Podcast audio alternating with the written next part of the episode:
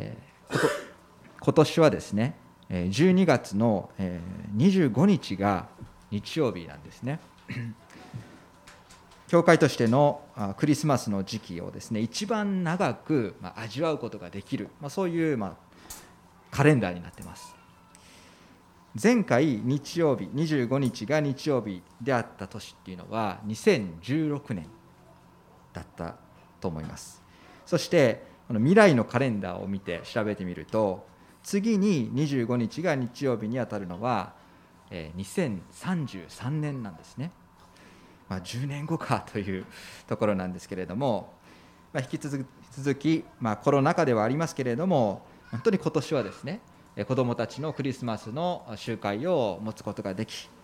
そしてレディースクリスマス会を持つことができ無事開催することができ本当に感謝でした。またすでに今年のクリスマスの恵みを、えー、味わっているものです。の一人としてえ12月の第1週にですね1週間え蒼天祈祷会が持たれましてえその蒼天祈祷会でえこのクリスマスに関わる聖書箇所からザカリアとかエリザベツマリアそしてシメオンまたアンナなどのですね個人が体験したクリスマスの出来事を一つ一つ丁寧に見ていくという恵みを味わうことができたんですね。今朝は羊飼いたちが体験したクリスマスの出来事を皆さんで一緒に見たいと願っています。どの人物を取り上げてもその学びは私たち自身を見つめるということになると思います。生きていた時代もそして文化も職業も何もかもま明らかに違いますけれどもここに登場している名もなき羊飼いたちから私たちがま今年のクリスマスを迎えるにあたりですね必要なま霊的な励ましを共にま聞いてみたいとそのように思います。8節をご覧ください。このようにあります。さてその地方では羊飼いたちが野宿をしながら羊の群れの4番をしていたと。ルカの福音書の2章の1節を見ていただくとこの記事このクリスマスの出来事に関わる登場している人物がどんどんと次々が次に次から次へと出てくることが分かります。まず一節を見ていただくとその頃全世界の住民登録をせよという勅令が皇帝アウグストゥスから出た。そのローマ皇帝のもとですね。シリアという地方を治めていた総督がいました。総督の名前はえー、キリニウス。キリニウス。そして2節にはあのヨセフが出てきました。ヨセフの生い立ちが少し紹介されています。さらにここではすでに処女解任の知らせを受けて妊娠しているマリアが登場しています。身重になったマリアを連れてガリラヤからベツレヘムまで旅をしてきたこの2人ですけれども6節を見てください。6節。マリアは月が満ちてそして男子の遺語を産みました。宿の一室も借りることができなかったのでえ生まれてきたその幼子は貝羽桶に寝かせられています。ま1節から7節を見るといろんなことが分かると思います。まず時の世界の覇権をですね独裁していたこのローマ皇帝の存在が記されています。アウグストゥス。また片田舎ですね。片田舎の一組の、えー、婚約者たちが、まあ、経験したことが記されています。そして貝羽桶という本当に粗末な場所に寝かせられている緑子の姿が記されています。このように次から次へと場面が変わっていくということが見て取れます。そして次の場面で野宿をしていた羊飼いたちが登場します。この名もなき羊飼いの記事は8節から始まり驚くべきことに言うと20節まで取り上げられているんですね。著者ルカがこの羊飼いの出来事を特に強調しているということが分かります。今朝はこの羊飼いから学ぶことができる3つの点を取り上げてみたいと思います。3つの点というのはまず1つ目に羊飼いとはどのような存在だったかということを見ていきます。そして2つ目になぜ羊飼いが選ばれたのかということを考えます。そして3つ目にではその羊飼いは何をしたのかということを、えー、聖書の記事から確認したいと思います。まず1つ目羊飼いとはどのような存在であったんでしょうか？今から2000年前の当時ローマ帝国が地中海世界を統一してそして全世界にはこのローマの平和というものが樹立されていました。ローマ帝国がの領土となった各地域がありました。国がありましたけれどもそこでもま一応の平和が保たれていましたのでえどのような民族であっても人々は引き続き民族としてのアイデンティティを保ちながらですね日々の生活を送ることができています。ユダヤ民族も例外ではなくほとんどの人が家業家業を継いで生計を立ててその日の暮らしをしていました。聖書にヨセフはですね大工であったということが記録されています。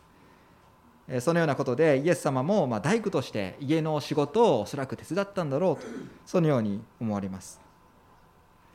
一方羊飼いという職業はというと旧約聖書にはたくさんの家畜をですね持つこの財産を持つ人の家業として羊飼いが描かれているんです。それは旧約聖書の話。しかしこの1世紀前後新約聖書の時代になると事情は少し違っていたようです。羊飼いたちが世話をしているこの羊たちはそもそも自分たちの羊ではなくて預けられている羊だったようです。そして羊飼いというのは、えー、家の仕事家業ではなくて誰かオーナーのもとに働いていた雇われという立場だったそうです。雇われの身で雇用条件もなかなか厳しく羊飼いたちはおそらくとても貧しかったんだろうそのように思われます、まあ、家庭を持っていた羊飼いたちもいたと思います。しかし、まあ、何より仕事が優先なんです。預かっている羊の身に万が一のことがあってはいけません。昼も夜休みなく働いて家族の時間などはほとんどなかったんではないかなと。そのように思うんですね。4番をしていたとありますけれども夜行性の狼とかなどのこの野獣が来て人様の大切なま羊を傷つけることがないようにですね守らなくてはいけない。ですので度胸と体力がなければ務まらない仕事でした。しかし羊飼いという職業自体は当時の一般社会の中で本当に下の方にですね位置づけられていた人々からもしかしたら見下されていたそのような職業そして人々であったと思うんです。羊飼いとは社会的地位が低かっただけではありません。ユダヤ社会において宗教的立場というのもなかったのではないかと言われています。例えば、えーまあ、どのような職業の人であってもユダヤ人として神殿があるこの都エルサレムにはですね定期的に赴きそしてユダヤ立法に定められているこの宗教の儀式を執り行うそういう権利とまた義務が誰にでも与えられていました。22章 2, 2章のですね22節をご覧ください。22節。そしてモーセの立法による、ま、彼らの清めの期間が満ちた時両親は、えー、22節。両親は幼子をエルサレムに連れて行ったと。ヨセフとマリアもやはりエルサレムの神殿に行きそしてウイゴ主に捧げるという宗教的なこの清めの儀式を行ったんです。しかしですねこの羊飼いたちはこのような儀式を行うことさえ許されていなかった可能性があります。それは彼らが汚れていると周囲から見られていたからです、まあ、確かにモーセの立法によれば汚れの概念は旧約聖書の時代から認識されていました。しかしそれは決して職業別に区別されていたことではなかったんですね。いつの間にか羊飼いという職業が、ま、汚れの対象として捉えられるようになっていったんです。人々が作り上げてしまった歪んだ社会構造の中で本当に片隅に追いやられていた。これが羊飼いたちだったということができます。社会的にもそして宗教的にも立場がなかった哀れな人々。それが羊飼いだったんです。ではなぜそのように人々にも人々の視界にも入らないような存在である羊飼いたちが選ばれたんでしょうか。9節から14節の内容を見ていきます。まず9節。すると主の使いが彼らのところに来て主の栄光が周りを照らしたので彼らは非常に恐れたと書かれています。なぜ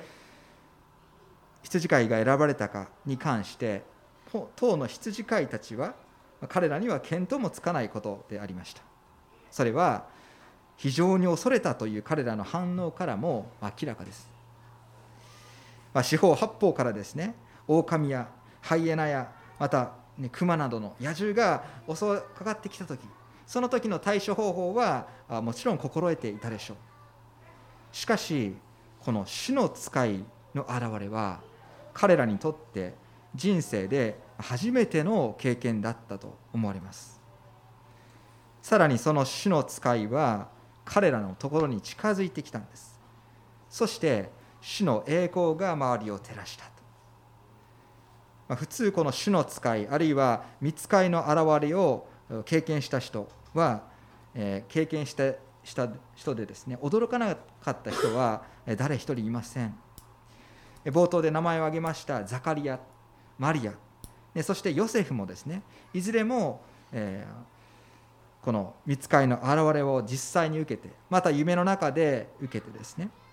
恐れを恐れを恐れたんですね。彼らは漏れなく恐れまし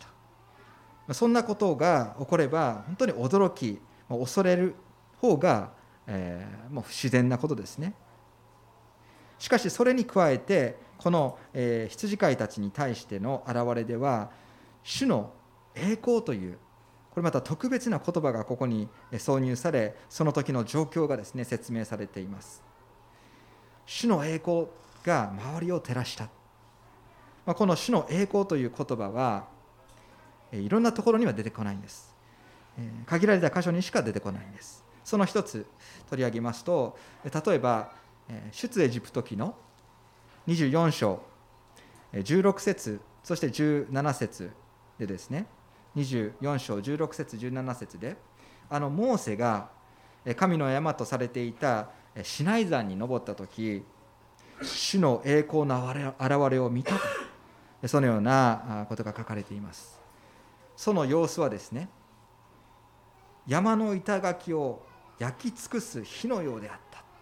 山の頂を焼き尽くす火のようであった、ま、下から見てる視点としてそのように証言されているんですね。ですから羊飼いたちは暗闇の中で光り輝くこの主の栄光を見たんです。言葉で表現することもできないほど、まあ、超自然的な現象を目の前で目撃しですので非常に恐れたんですね。そしてその輝きの向こうでただ怯えている人々に向かって羊飼いに向かって10節見つかいは彼らに言った。恐れることはありません。見なさい。私はこのせこの民全体に与える大きな喜びを告げ知らせます。このような言葉がかけられました。羊飼いであった彼らは社会的そして宗教的な自分たちの立場をわきまえたものとして自分たちの人生をどのように捉えていたんでしょうか、まあ、いわゆるですね下のものが上にのし上がる、まあ、下克上と言ったりしますけれどもそのようなことも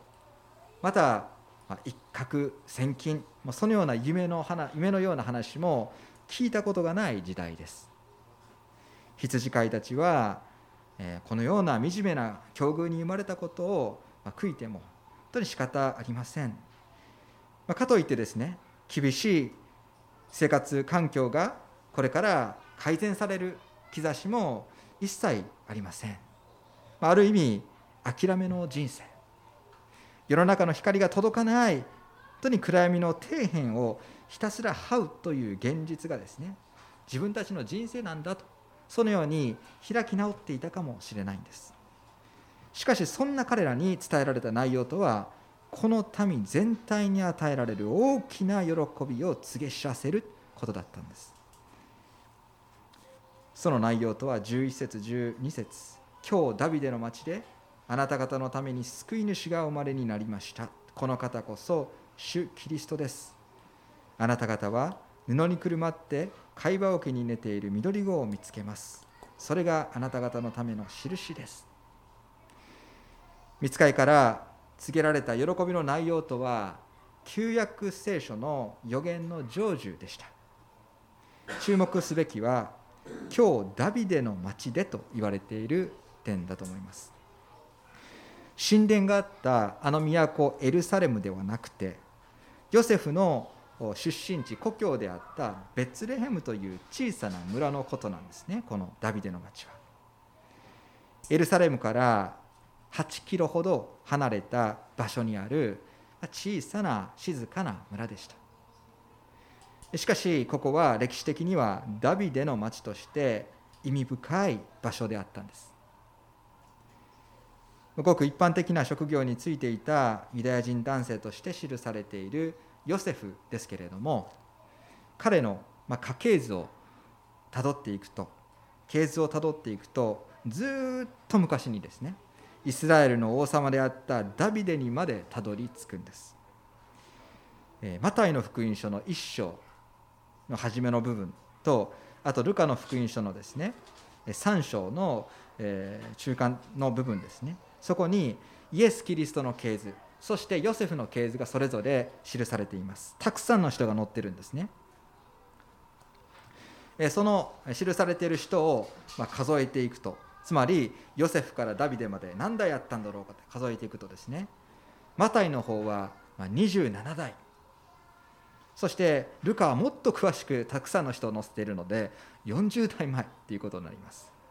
まあ、いずれにせよそれだけ昔のことをですねヨセフ自身も意識したことはなかったんだろうと思うんです。そしてメシアのメシアの、え、誕生を、まあ、絶望するユダヤ人であってもですねそのような話題に関しては取り上げたことはなかったんだろうと思うんですね。しかし神様はちゃんと覚えてらっしゃいました。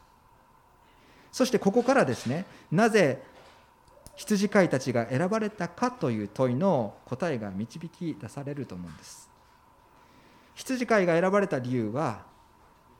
彼らの存在もやはり誰の目にも止まらないような小さな存在だったからです。だからこそ神様の目に留まったんではないでしょうか、まあ、彼らが唯一夜でも起きていた。からね。そう言って面白おかしくですねクイズの答えとしてもできるかもしれませんけどももっと深いですね。神様の知恵がここで働いたんだということを私たちはま理解すべきだと思うんですね。そして2つ目になぜ羊飼いが選ばれたかというとそれはあのダビデダビデ王自身ももともと羊飼いとして働いていたということが関係しているのではと思うんですね。旧約聖書からずっとですね聖書を読み進めるとまず少年ダビデの姿。ダビデの姿から私たちは、ま、羊飼いの姿を、え、学んでいく。そのように読者は学んでいくと思うんです。そしてそのダビデが歌った詩編23編のようなその支援をもとにイエス・キリストの羊飼いとしての姿を私たち読者は構築していくと思うんですね。ま、有名な箇所で開けられなくてもいいですけれども23編の1節2節3節を意味します。ダビデが言っています。主は私の羊飼い。私は乏しいことはありません。主は私を緑の牧場にふさせ、憩いの右側に伴われます。主は私の魂を生き返らせ、皆のゆえに私を義の道に導かれます。救い主として私たちの魂を生き返らせ、私たちを義の道に導かれるのは、誠の羊飼いである主キリストなのです社会から排除されそして雇い人から虐げられるほど、ま苦しい生活を強いられていた羊飼いたちでしたがその羊をその羊飼いを選ぶということは神様にとってはふさわしいことであったんですね。羊飼いたちは、ま驚きとそして恐れの中でも何世紀にも読んで待望されたメシアが誕生したということをその驚き驚きと恐れの中でも素直に受け入れることができました。そして生まれたばかりのこの緑子が貝羽桶に寝かされているという知らせも事実として受け入れました。もし羊飼いではなくて役人や貴族あるいは祭司の一人が選ばれて同じような喜びの知らせが伝えられてたとしたらどうでしょうか。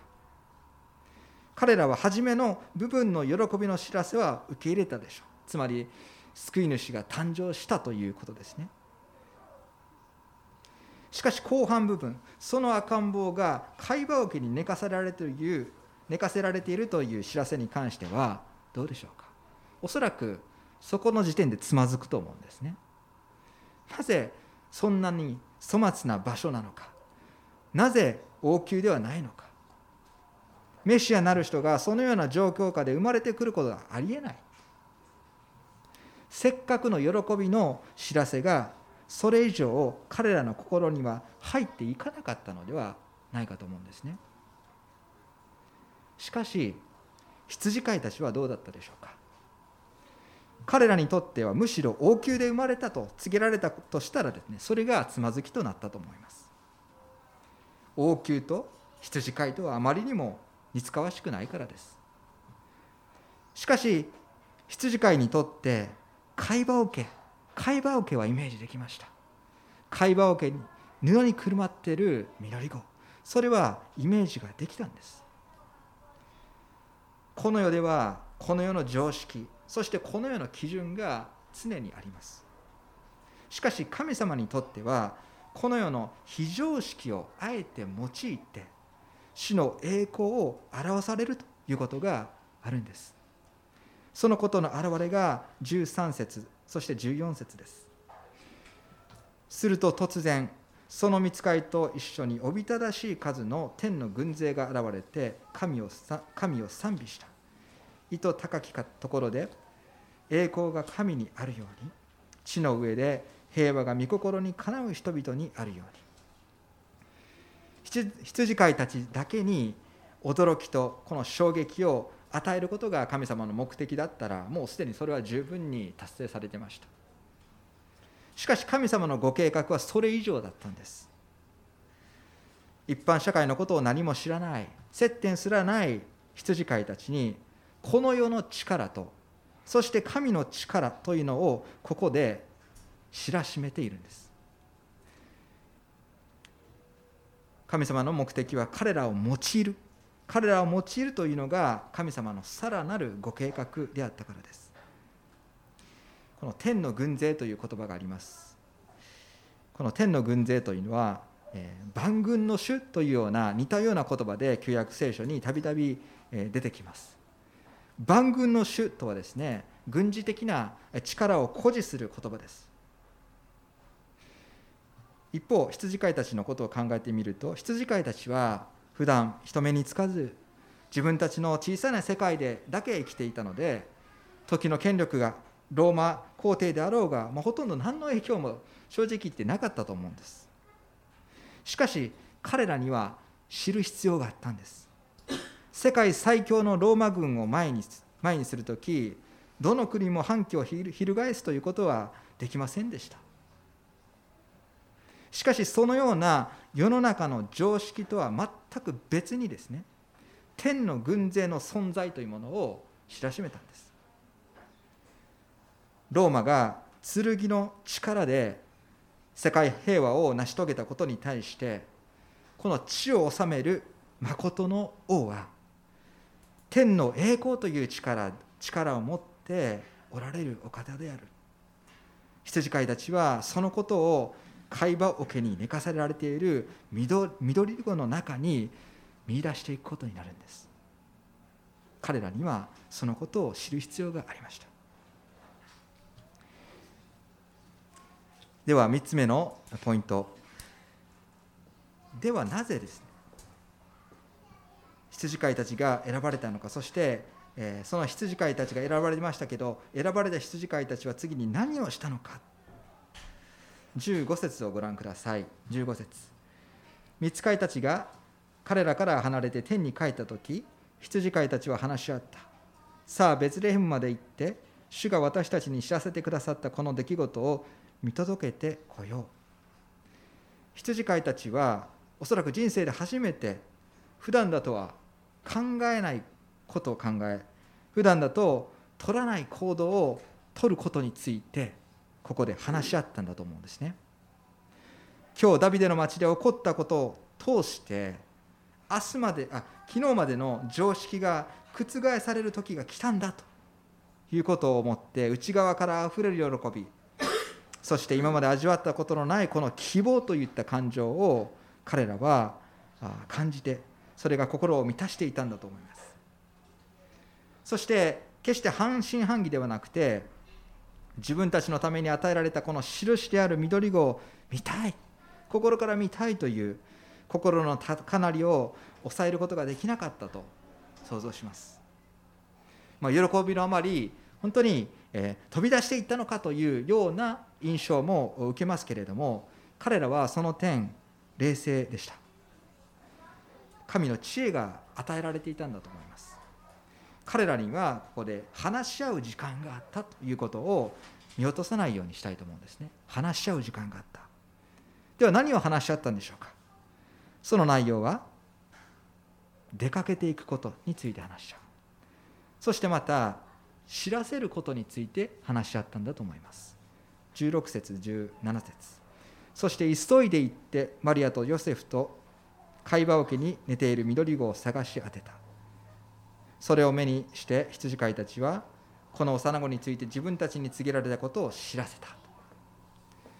行った先がどのような場所なのか。そしてどのような人に知らせるのか。そこまではさすがに分かりませんでした。しかし彼らに与えられていたこの志というのは行って伝えること。行って伝えることだったんですね。それができたのは彼らの中で自分たちはすでに伝えられた側の人間だという認識がちゃんとあったからだと思うんです。人類で初めて救い主の誕生を伝え聞いた人が人類で初めて宣教師になったと言われることがあります。これも全て神様の本当に苦しいご計画だったんですね。18節19節。聞いた人たちは皆羊飼いたちが話したことに驚いた。しかしマリアはこれらをこれらのことを全て心に収めて思い巡らしていた。では羊飼いたちの宣教師としての初めての働きはねどうだったでしょう。人は救われたでしょうか。18節を見る限り人の心を驚かせたということは分かりますけれどもそれ以上のことが起こったということは分かりません。そこに居合わせた人たちはですね羊飼いたちの証を聞くことができたでしょう。そしてヨセフとマリアの証を聞く機会が与えられたでしょう。しかしそれらの人が信じたかまでは記されていないんです。ただ記されているのは19節でマリアはこれらのことを全て心に収めて思い巡らしていたということです。マリアは知っていたんですね。本当に救いを受け入れるということは驚き以上に自分の心に受け入れるという決心が必要であるということ。マリアは知っていたんですね。だから思い巡らしていた。羊飼いたちはどうだったでしょうか？20節。羊飼いたちは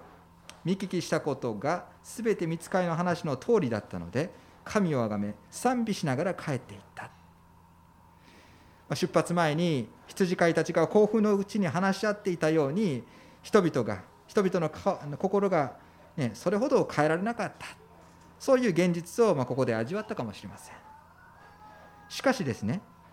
すぐに宣教の成果が出ないことにがっかりしたのではなくてですね改めて見つかりから聞いたことが本当に事実であったということを知ってさらに喜びで満たされているんです。羊飼いたちが賛美した理由はそれは見つかりより伝え聞いたことがその通り起こったからでした。私たちはどうでしょうか。私たちもまた羊飼いと同じようにですねすでにイエス様の誕生の知らせを伝え聞いた側の人間。すでに恵みに預かっている者たちではないでしょうか。いやそもそもなぜ私のような人間が神様に選ばれたんでしょうか。やはり羊飼いたちと同じように私たちも弱く小さな存在だからだから神様が選んでくださった。ですね。しかし神様はあの羊飼いたちを用いられたように小さくても愚かでも私たち一人一人を神様は大きく用いられようとしているんですね。その神様のご計画がある。そのその時にですね神様は尊く私を用いてください。そのような心に変えていかれるんだと思います。来週まで本当に1週間クリスマス待ち望む期間がさらに与えられています。この今年のクリスマス特別なクリスマスとしてですね。毎日毎日羊飼いの心そしてマリアの心を与えてくださいと主に祈る日々でありたいと思います。一言お祈りをいたします。